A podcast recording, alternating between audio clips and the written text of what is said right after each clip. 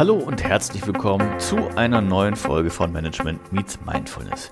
Ich hoffe, ihr habt euch die letzte Folge bereits angehört. Claudia Braun von der Unternehmensberatung Return on Meaning hat uns einiges wissen lassen aus ihrem alltäglichen Business, wer sie so ist und was sie so tut. Und jetzt geht's sofort weiter. Ich hoffe, es gefällt euch. Hört auf jeden Fall durch bis zum Schluss. Und wenn ihr weitere Fragen habt, äh, weil ich glaube, Claudia ist eine hervorragende Ansprechpartnerin und auch Interviewpartnerin, wenn es um die Themen Management und Mindfulness eben geht, dann hört auf jeden Fall rein und schickt uns bitte eine E-Mail mit euren Wünschen, mit euren Themen an die info at m-x-m.net. Also, jetzt geht's los. Viel Spaß dabei. Meditation an sich äh, hast du ja auch aus deiner eigenen Praxis so ein bisschen erzählt. Du hast auch äh, netterweise immer so ein bisschen mal durchblitzen lassen, dass auch bei dir als geübte Meditierende durchaus der Kopf eben nicht ausgeschaltet ist, sondern dass es immer wieder passiert, ähm, dass die Gedanken abschweifen. Was, was möchtest du da oder was würdest du da halt dem, dem Hörer, der sich vielleicht mit Meditation noch gar nicht so beschäftigt hat? Ich bin bis jetzt auch im Podcast gar nicht so in die Tiefe da gegangen. Was würdest du dem mitgeben, wenn man, äh, also A, vielleicht was ist Meditation sogar und B, ja, auch den Profis passiert es, dass die Gedanken dann irgendwie abwandern. Was denn, was tut man dann? Vielleicht können wir auch einmal über Meditation sprechen und dann über das, was wir informelle Praxis nennen. Also, mhm. wo ich gar nicht irgendwo sitzen muss, sondern einfach in meinem Alltag das erlebe und übe sozusagen. Und lass mhm. uns sehr gerne bei Meditation starten. Mhm. Ähm, ein Lehrer, den ich sehr schätze, der sagt, er mag das Wort Achtsamkeit nicht besonders, er nennt es Geistesgegenwart. Mhm. Und für mich beschreibt das sehr schön, was wir in Meditation üben. Wir versuchen geistesgegenwärtig zu sein, also mhm. mitzubekommen, was passiert hier eigentlich, ohne in diese Gedankenzüge einzusteigen. Und vor allen Dingen tun wir das mit einer Haltung, die alles, was sie trifft, sehr wohlwollend trifft. Also und jeder, der schon mal versucht hat zu meditieren, der weiß, wie schnell es geht, dass wir gar nicht mehr wohlwollend sind. Da bohrt der Nachbar oder da schmerzt das Knie oder da sind Gedanken, die ich nicht haben will und ähm, ich will die alle nicht haben und das endet sehr schnell in so einer Art von Widerstand. Also wo, worum geht es bei Meditation und was tue ich, wenn die Gedanken Party machen? Das war ja so ein bisschen deine mhm. Frage. Also wie gesagt, es geht darum, geistesgegenwärtig zu sein und wir nutzen den Atem als Anker aus ganz, ganz vielen Gründen. Darüber könnte man wahrscheinlich jetzt alleine eine halbe Stunde sprechen. Aber wenn wir es jetzt sehr einfach halten wollen, der Atem ist einfach immer da, da passiert irgendwas. Ich sage immer, du kannst dich auch auf deinen rechten großen C konzentrieren, aber das wird noch bedeutend schwieriger. Beim Atem, der strömt ein, der strömt aus. Ne? Ähm, er wird dadurch auch ruhiger, was dein vegetatives Nervensystem positiv beeinflusst. Er ist auch so ein bisschen der Austausch von innen und außen. So, also du konzentrierst dich auf deinen Atem und weil du das tust, wirst du merken, dass deine Gedanken abwandern. Und was ich immer sage ist, ja, das tun. Das ist die Natur des Geistes. Und lasst uns aufhören zu denken, das Ziel von Meditation sei, dass wir keine Gedanken mehr haben ja, ich kenne diese Zustände aus langen Retreats, die sind auch wirklich schön, aber da, das ist nicht, was wir morgens nach dem Frühstück oder vor Frühstück tun. Ne? Und mhm. da zu sagen, es ist das Training, es zu merken. Das ist die Geistesgegenwart, weißt du? Also du bist abgeschweift, du denkst an deine To-Do-Liste und auf einmal wird dir klar, ah, ich bin nicht mehr bei dem Atem, ich bin bei der To-Do-Liste. Mhm. Okay. Und jetzt entsteht diese Wahlfreiheit, zurückzukommen. Und du trainierst zwei Dinge. Du trainierst zum einen diese, wie ich gerade gesagt habe, wohlwollende Haltung, dass du einfach nur merkst, ah, ich war weg. Hm, ging ganz schön schnell. Und dann zurückkommst. Und das ist eben dieses zweite, zurück in die Präsenz. Statt dann zu sagen, oh, und warum bin ich denn schon wieder abgelenkt? Und wahrscheinlich ist das, weil ich gerade noch meine E-Mails gelesen habe und es ist auch wirklich ärgerlich und ich war schon immer so und ich glaube, meditieren ist sowieso nichts für mich. Zu sagen, ah, und zurück. Und ich vergleiche das total gerne mit Sport und mit Liegestütz, weil ich sage, jeder, der Liegestütz macht, sagt ja auch nicht bei jeder Liegestütz, oh, wie ärgerlich, dass da noch die Schwerkraft ist. Und jetzt ist sie immer noch da. Das ist ja Quatsch. Ne? Also die Schwerkraft macht ja es sinnvoll, Liegestütz zu machen. Ja. Und so ist es beim Geist auch. Dass der abwandert, ist total normal. Es ist dieser Moment, wo du den Geist zurückbringst, wo du diesen Muskel trainierst, der tatsächlich ja auch die Struktur deines Gehirns ändert. Ist das so nachvollziehbar? Ich finde, da waren sehr, sehr viele spannende Punkte bei, die du gerade gesagt hast, und es war auch gut nachvollziehbar. Also das Thema ähm, Wahlfreiheit, finde ich, ist ganz, ganz wichtig und auch das Bild mit der Schwerkraft hervorragend. Also äh, die Liegestütze ohne Schwerkraft ergeben halt gar keinen Sinn. Die Schwerkraft ist Teil der Übung und ähm, ja, dass der Geist abschweift, ist in vielen, vielen Fällen ja auch von Vorteil. Also das ist ja eben das um die Ecke denken und ähm, dann auch Dinge weiterentwickeln können. Das ist Kreativität, die durch sowas auch entsteht. Nur gleichzeitig ist es eben an manchen Punkten deutlich wichtiger, dass man den, den Fokus wieder zurückerlangt. Und dafür muss man sich aber auch erstmal im Klaren drüber sein. Und von daher finde ich, hast du das sehr schön zusammengefasst, was dann eben unter Meditation auch so verstanden wird. Und dass wir uns halt unserer selbst bewusst werden. Ne? Weil das Dumme ist ja, wir tendieren als Menschen dazu, jedem Gedanken zu glauben, der ums Eck kommt. Ne? Also da mhm. kommt der Gedanke, oh, ich muss unbedingt dieses wichtige To-Do noch machen und auf einmal höre ich auf zu meditieren, stehe auf und erledige, was immer ich erledigen muss, meine zu müssen. So, mhm. und das ist das, was wir gerade hatten von der Wahlfreiheit. Ne? Wenn dieser Gedanke kommt, kann ich einfach nur feststellen, ah, da ist ein Gedanke. Und jetzt komme ich hier erstmal zurück. Und diese Übersetzungsleistung festzustellen, das ist in meinem Alltag genauso. Da kommt mein Mitarbeiter und legt mir irgendwas vor und mein erster Gedanke ist, oh Gott, das ist überhaupt nicht, was ich haben wollte. Weißt du? Mhm. Oder ist der denn bescheuert? Und dann zu merken, ah, das ist auch einfach nur ein Gedanke. Und mhm. jetzt lass mich da nochmal hingucken. Also was ist denn da wirklich? Habe ich dem das denn wirklich so erklärt, was ich da eigentlich haben wollte? Mhm. Habe ich den schon mal gefragt, was los ist? was weiß ich, vielleicht war der super im Stress, hatte keine. Also wir können einfach nochmal anders auf die Situation draufschauen, wenn wir nicht sofort in unserer habituierten Reaktion bleiben. Wir können auswählen. Das ist so ein bisschen, was du auch gerade sagtest. Ne? Und ich hm. sage das so gerne nochmal dazu, weil die Leute sagen immer wieder, ja, warum sollte ich denn meditieren? Ist doch langweilig. Ja, weil du lernst, dir bewusst zu werden, was passiert und weil das dir die Wahlfreiheit auch in deinem Alltag gibt. Auch wenn Dinge kommen, die dich stressen, wo du merkst, ah, das passiert hier gerade. Aber ich muss nicht in diese Stressspirale einsteigen, in die ich seit wahrscheinlich 10, 20, 30, 40 Jahren ständig einsteige. Das ist sehr schön, ne? Also dass dieses Ausbrechen aus den über Jahre erlernten und erprobten Routinen, dass man einfach die Möglichkeit hat, anders zu reagieren, als man es in der Vergangenheit getan hat. Genau. Ich hatte vorhin gesagt, wir können noch kurz drüber reden, was diese nicht formelle Praxis ist. Ich wollte das nur noch ja, mal sehr schön. Ja, gerne, gerne, gerne. Was das nicht so in der Luft bleibt, weil ich würde immer noch jedem Menschen empfehlen, zu meditieren, ernsthaft. Und gerade die, die sagen, bei mir klappt das nicht, genau, wir sind mhm. da in guter Gesellschaft. Einfach mal machen und gucken, was der Effekt davon ist. Davon bin ich wirklich sehr überzeugt. Und gleichzeitig verstehe ich total, wenn Menschen sagen, nee, ähm, möchten sie nicht. Mhm. Und dann gibt es eben noch all diese Momente in unserem Alltag, was, glaube ich, auch ganz wichtig ist zu verstehen. Es geht nicht nur darum, dass ich 10, 20, 30, 40, 50 Minuten mich morgens oder abends hinsetze, sondern wir tun das ja, um in unserem Alltag als Manager, um die es ja hier geht, achtsamer, präsenter zu sein. Das heißt, jedes Gespräch, das ich mit meinem Chef, mit meinem Mitarbeiter, mit meinem Kollegen führe, ist eine fantastische Gelegenheit, genau das zu üben da zu sein, ne? wirklich hm. zuzuhören, wirklich mir bewusst zu sein, ah, ich spreche, was, was will ich denn hier gerade sagen? Erzähle ich so eine Halbwahrheit oder bin ich einfach wirklich ganz authentisch ich selber? Oder wenn ich irgendwie an einem Schriftstück arbeite, zu sagen, so, und auch das tue ich achtsam. Ich bin mir meiner selbst bewusst, wenn da der Gedanke ums Eck fliegt, oh, ich könnte mal meine E-Mails checken, lasse ich den einfach gehen und bleibe bei meinem Schriftstück. Also so da zu schauen, es gibt tausend Momente im Führungsalltag, wo ich das üben kann.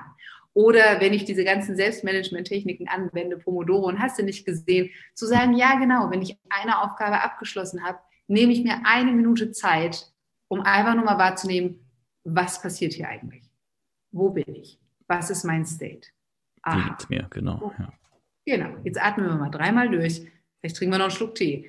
Und dann geht es weiter, weil sonst ist es irgendwann acht, zehn, zwölf Stunden später und ich merke dann erst, dass ich nichts getrunken habe und körperlich völlig am Ende bin. Und damit auch kein guter Mensch mehr für andere sein kann, weil ich gar keine Energie mehr dafür habe. Und dennoch wird es natürlich immer mal wieder passieren. Also zumindest kann ich das so für mich äh, behaupten. Äh, selbst wenn man es versucht, dann gibt es natürlich Tage, wo das einfach in die Hose geht und man dann am Ende des Tages feststellt, oh verdammt, heute war aber ein Tag, da ist es mir nicht so gut gelungen. Das ist dann ja aber auch kein Drama, sondern allein die Erkenntnis, dass mir es nicht so gut gelungen ist, ist ja auch wieder eine, die mir ermöglicht, es am nächsten Tag wieder besser zu machen. Wo man dann die, die Möglichkeit hat, es, es besser zu machen und aber auch ein bisschen ja wohlwollend mit sich selbst umgehen muss, weil äh, oder sollte. Man, man muss natürlich gar nichts, aber man sollte und es ist empfehlenswert, weil wenn man sich selbst dafür verteufelt, dann verstärkt sich und verschlimmert sich der Effekt ja sogar, wenn man aber sagt, okay, gut, heute ist schief gegangen, aber A, kann ich jetzt noch einen Liter Wasser trinken, um das äh, heutige Defizit auszugleichen und B, kann ich morgen direkt früher anfangen und mir sofort das Glas an den Schreibtisch stellen und es ständig eben angucken, sodass es mich dann alleine erinnert und ich gar nicht sehr aktiv dran denken muss beispielsweise. Genau, absolut. Und da muss ich gerade dran denken, ist ja auch so ein bisschen das Paradoxon in der Achtsamkeit. Auf der einen Seite meditieren wir und natürlich oder üben uns in Achtsamkeit, natürlich, weil wir eine Vision haben, natürlich, weil wir dafür einen Grund haben. Und gleichzeitig geht es in der Achtsamkeit auch ganz stark darum, immer wieder gerne ins Ankommen zu wollen. Es gibt dieses Ankommen nicht. Dieser, dann bin ich der super achtsame Manager, wenn ich noch dies und das und jenes implementiert habe, sondern auch da viel mehr im, im Moment zu sein und zu sagen, so, wie ist es denn jetzt? Alles klar. Und kann ich jetzt einfach bewusst sein? Weißt du, was ich meine? Mhm. Ja, es ist halt immer so, so ein Auf und Ab, ne? Also es gibt nicht dann irgendwie den, den linearen Status, jetzt haben wir es geschafft, sondern wie wir, so wie wir jeden Tag äh, neu aufstehen müssen und uns neu waschen müssen, müssen wir auch jeden Tag äh, neu, ja, an unserer Praxis arbeiten, oder? Absolut, ja, absolut was wir jetzt gerade kurz gestreift haben, glaube ich vielleicht, äh, ein Begriff, den du äh, anfänglich mal reingeworfen hattest in unserem Vorgespräch, ist das Thema äh, Compassion. Magst du dazu noch ein, zwei Worte verlieren? Ja, kann ich sehr, sehr gerne. Das ist ja, ich weiß gar nicht, ob man sagen kann, der nächste Hype, äh, aber es hm. ist gerade viel auch in der Literatur diskutiert und so. Und hm. interessanterweise vor allen Dingen in unserer westlichen Literatur oder in unseren westlichen Gefilden. Es gibt eine ganz schöne Geschichte vom Dalai Lama, der, oh, der hat sich mit Achtsamkeitslehrenden getroffen und die haben ihm dann Fragen zu Compassion gestellt und vor allen Dingen zu Self-Compassion, also mhm. dieser Freundlichkeit selbst gegenüber. Und er hat anscheinend den Übersetzer mehrfach gebeten, das nochmal nachzufragen und sich nochmal anders erklären zu lassen, weil er dieses Konzept von Self-Compassion, also dass wir freundlich mit uns selber sind, überhaupt nicht verstanden hat, weil diese Idee, dass man so einen sehr starken inneren Kritiker haben kann, ihm erstmal gar nicht eingeleuchtet hat. Also das ist so als Spur. Kann man so fragen, also was bedeutet denn Compassion? Compassion ist im Prinzip, und auch da, wenn du dir die Wissenschaftler anschaust, die sich damit viel beschäftigen, ist die Fähigkeit einmal Schmerz wahrzunehmen, empathisch zu sein, zu merken, ah, da geht es jemandem nicht gut. Und das kombiniert mit diesem Wunsch, dass es dem anderen besser gehen möge. Mhm. Du nimmst wahr, irgendwas ist nicht gut und möchtest, dass es dem anderen besser geht. Und das ist nicht ganz einfach kognitiv zu verstehen, weil das ist kein, ich renne sofort überall hin und helfe aller Welt, sondern es ist mehr eine innere Haltung, die auch Leid oder Schmerz sehen kann und damit innerlich positiv umgeht. Lass mich dir ein Beispiel geben. Mhm. Ähm, diese Art von Mitgefühl, Compassion kann sich, und davon hatten wir es gerade, auf uns selbst richten. Das nennt man dann Self-Compassion, wenn man möchte. Oder sie kann sich eben auf andere, in dem Fall unsere Mitarbeitenden, die Menschen um uns herum richten. Mhm. Und ein Beispiel für was, was man wahrscheinlich unter Self-Compassion bezeichnen würde, ist, mir gelingt was nicht und ich bin damit maximal frustriert. Oder ich bin super wütend, weil irgendwas anderes schon wieder nicht funktioniert hat. Oder ich bin total enttäuscht, weil meine Mitarbeitenden haben nicht gemacht, was ich wollte. Oder mein Chef hat mich irgendwie rund gemacht. Oder was wir da alles so für Möglichkeiten haben. Dass wir anerkennen, und das ist so ein Dreiklang, wie es in Self-Compassion viel gibt, das ist ein schwieriger Moment.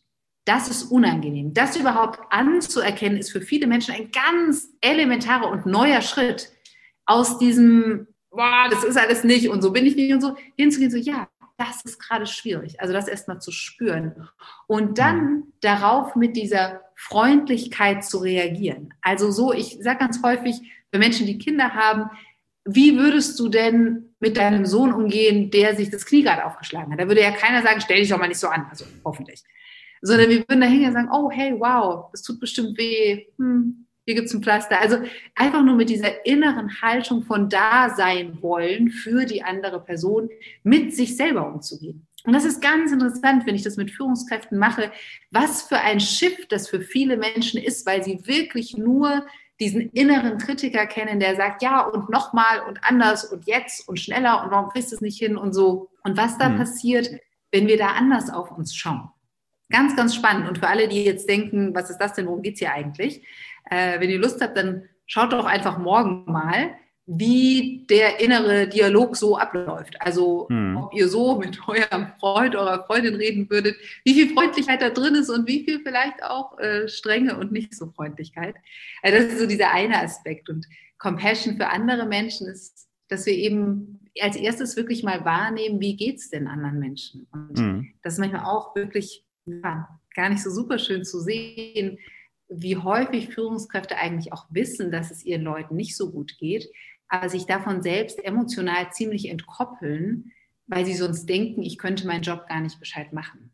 Nicht alle, aber treffe ich ab und zu. Und mhm. dazu sagen, okay, ich bin erstmal offen genug, das wahrzunehmen. Ah, da gibt es Menschen in meinem Umfeld, denen geht es nicht gut.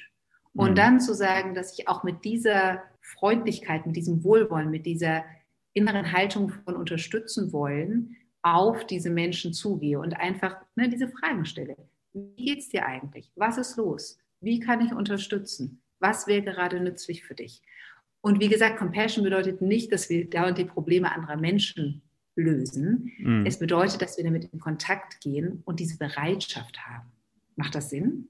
Absolut. Also es ist nicht einfach zu ignorieren. Ne? Ich glaube, gleichzeitig wichtig ist natürlich auch, dass man nicht dann in, in die gleiche Emotion verfällt und, und mitleidet, äh, sondern tatsächlich dann eben ein bisschen außen vor bleibt, weil ansonsten man ja auch gar nicht imstande ist, wirklich zu helfen oder halt irgendwie nur, nur mitgrooved auf der negativen Emotion. Aber ich denke, das, das waren schon sehr, sehr viele spannende Eindrücke, die du uns jetzt auch zum Thema Compassion gegeben hast.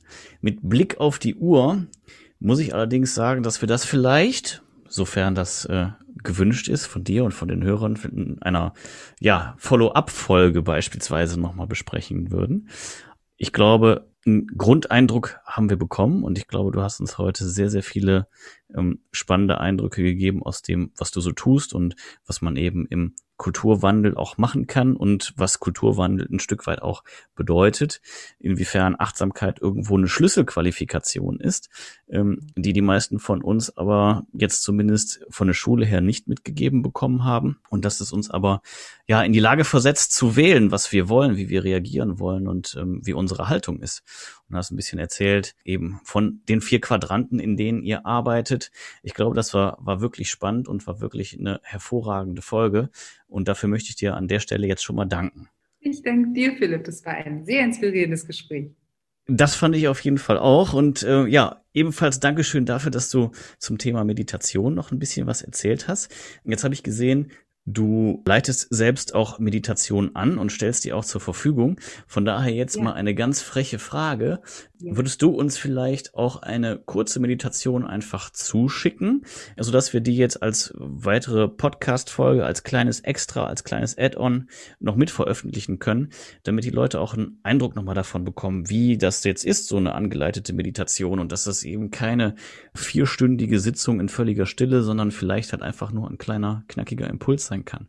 Ähm, Wäre das in Ordnung für dich? Ja, natürlich, kann ich sehr gerne machen und es sind auch alle ganz herzlich eingeladen. Wir meditieren immer von Viertel vor neun bis neun oder bis zwei Minuten vor neun am mhm. Freitag live über Zoom. Jeder ist herzlich eingeladen, mit oder ohne Vorerfahrung.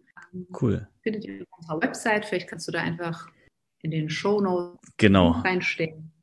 Dann, wie gesagt, ist jeder herzlich eingeladen. Keiner muss die Kamera anmachen. Ihr könnt euch auch per Telefon einwählen. Ihr könnt auch zwischendurch rausgehen, wenn es euch zu langweilig wird. Aber das ist noch eine andere Möglichkeit, live dabei zu sein.